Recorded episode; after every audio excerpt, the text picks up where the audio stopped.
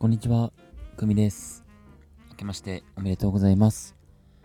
えっ、と、今日も便利な会話のテクニックを紹介したいと思います。はい。えー、2022年始まりましたけど、まあ特にね、普通に今回も始めていきたいと思います。えっと、なんか3人以上で遊んでる時ですね。まあ友達とかまあ先輩がいても全然いいです。まあ、むしろいいんですけど、なんかそんな時にちょっとこう盛り上がるネタというか、まあ、小ネタですね。盛り上がる。まあ、ちょっとこう面白いような、まあ、小ネタみたいな、そんなのを紹介したいなと思います。えっと、まあ皆さんが、まあ、友達2人とね、えー、まあ一緒にご飯とか食べてたり、まあちょっと遊んだりしています。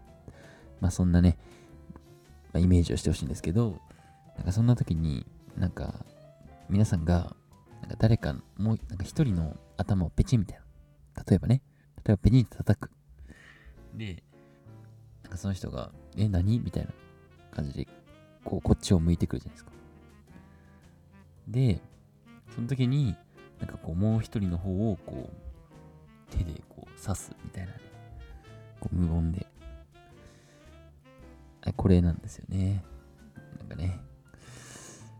まあなんかなんとなくイメージはついたかなと思いますけど、まあ、絶対お前やろとかね。いえ、なんかその、刺された方は、いえ、俺じゃない、俺じゃないみたいな。まあちょっとこう、なんか、ほっと盛り上がる。なんか、ちょっと、まあね、そんな大爆笑ってわけじゃないですけど、なんか結構ね、飛び道具的な感じで使えるので、よかったら使ってみてください。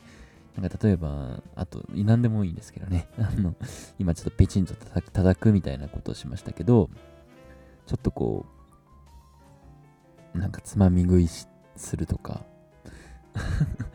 なんか3人ご飯揃ってて、なんか相手のなんかちょっとこう食べて、なくなってて、もう一人の方を指さしたり、こう見たりするとかね。うん、なんか面白くないですか？結構これはよく使うんですけど。で、なんかこう、ま、もう一人のせいにするってことですよね。でもそのもう一人が、なんかね、そういうことをしなさそうであればあるほど面白いですよね。ねまあ当たり前かもしれないですけど。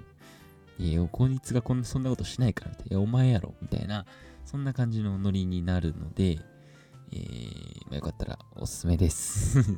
はい。2022年、よかったら使ってみてください。